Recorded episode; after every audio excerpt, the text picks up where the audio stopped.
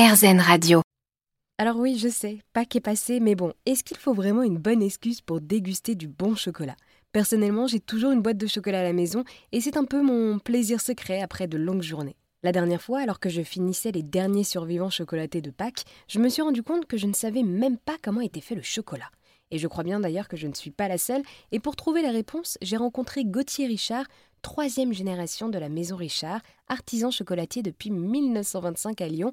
Il m'a tout expliqué. Il y a à peu près une dizaine d'étapes euh, pour fabriquer euh, du chocolat. Les principales sont les suivantes. déjà, il faut cueillir ce qu'on appelle la cabosse sur le cacaoyer. La cabosse, c'est le fruit qui contient les graines qui vont plus tard devenir des fèves et donc qui vont servir d'ingrédients de base à la fabrication du chocolat. Une fois qu'on a cueilli les cabosses, alors j'ai courté un petit peu pour aller sur les, les, principales étapes. Bon, on va écabosser, ouvrir le fruit, on va sortir les graines une étape fondamentale qui est la fermentation. On va les faire fermenter euh, au soleil, ça se fait dans les pays producteurs, euh, dans les plantations. Et ça, c'est une partie ou c'est une étape qui est, très importante parce que les arômes de la fermentation vont déterminer en partie euh, la qualité du chocolat qui va en ressortir. Donc ça, c'est très important. Selon les pays, il y a des procédés différents. Ensuite, toujours pour simplifier, les fèves sont emmenées, alors en l'occurrence chez nous, bah, c'est donc en Europe, en France, pour être transformées.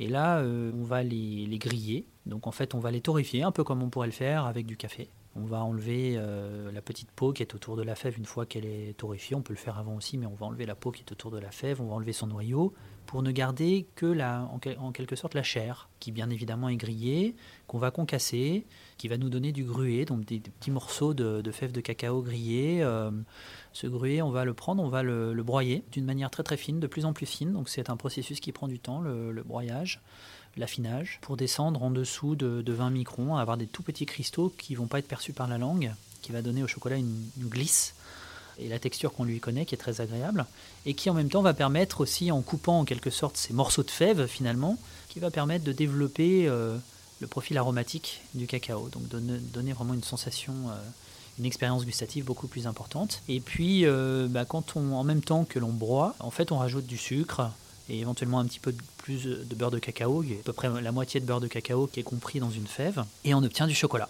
Et euh, finalement, la recette du chocolat, euh, en tout cas les ingrédients mis en œuvre dans le chocolat, sont très simples, hein, puisque un très bon chocolat contient bah, une fève, la fève de cacao, plus du sucre.